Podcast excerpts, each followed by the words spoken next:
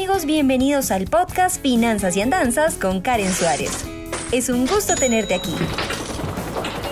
Exploraremos de la manera más sencilla posible el mundo de las finanzas, la economía, el emprendimiento y la productividad.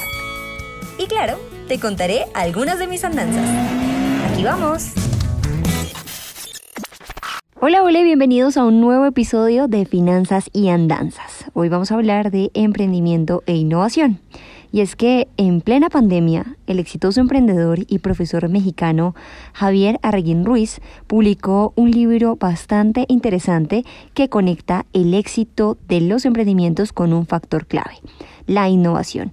Y la verdad es que esta palabra ha resonado mucho, eh, sobre todo en estos tiempos de pandemia, y es por eso que hoy en Finanzas y Andanzas quisimos dedicarle este episodio a la innovación y su relación con el emprendimiento.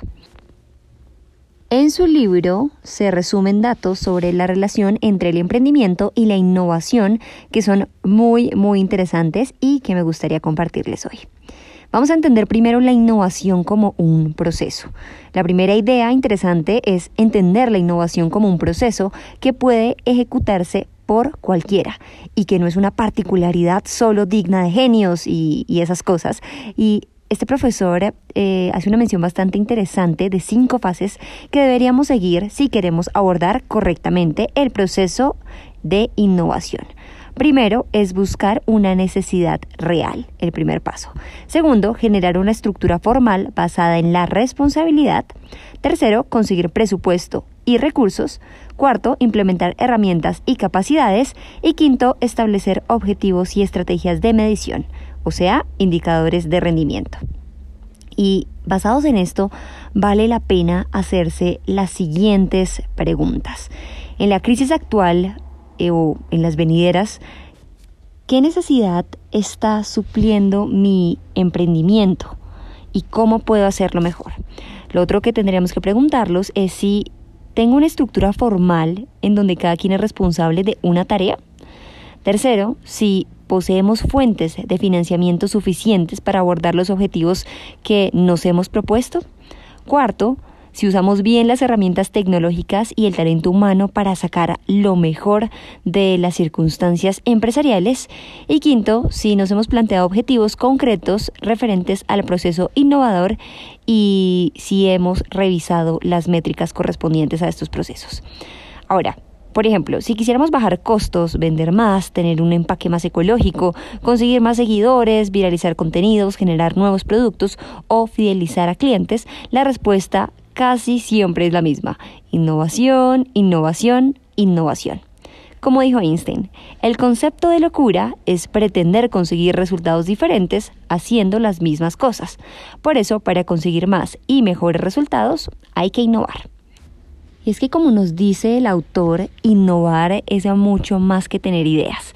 El autor sigue diciendo, y abro aquí comillas, la innovación comúnmente es relacionada con la creatividad y es una asociación lógica, pero innovar va un paso más allá, llevando una idea a términos originales y abriéndose espacio en el mundo.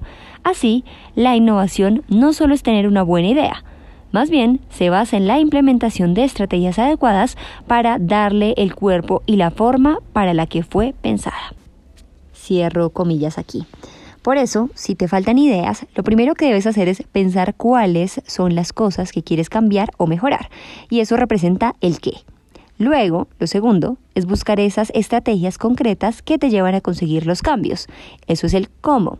Y el cuándo es ahora hoy es el mejor momento para replantearte aquello que puedes hacer mejor. De todas maneras, les hago referencia al círculo dorado de Simon Sinek, que básicamente nos explica qué, cómo y cuándo de una manera un poco más explícita y con un orden lógico para aprender a comunicar nuestras ideas mejor. Y cuando buscamos la innovación, para ir terminando, tenemos que hacerlo tipo eureka.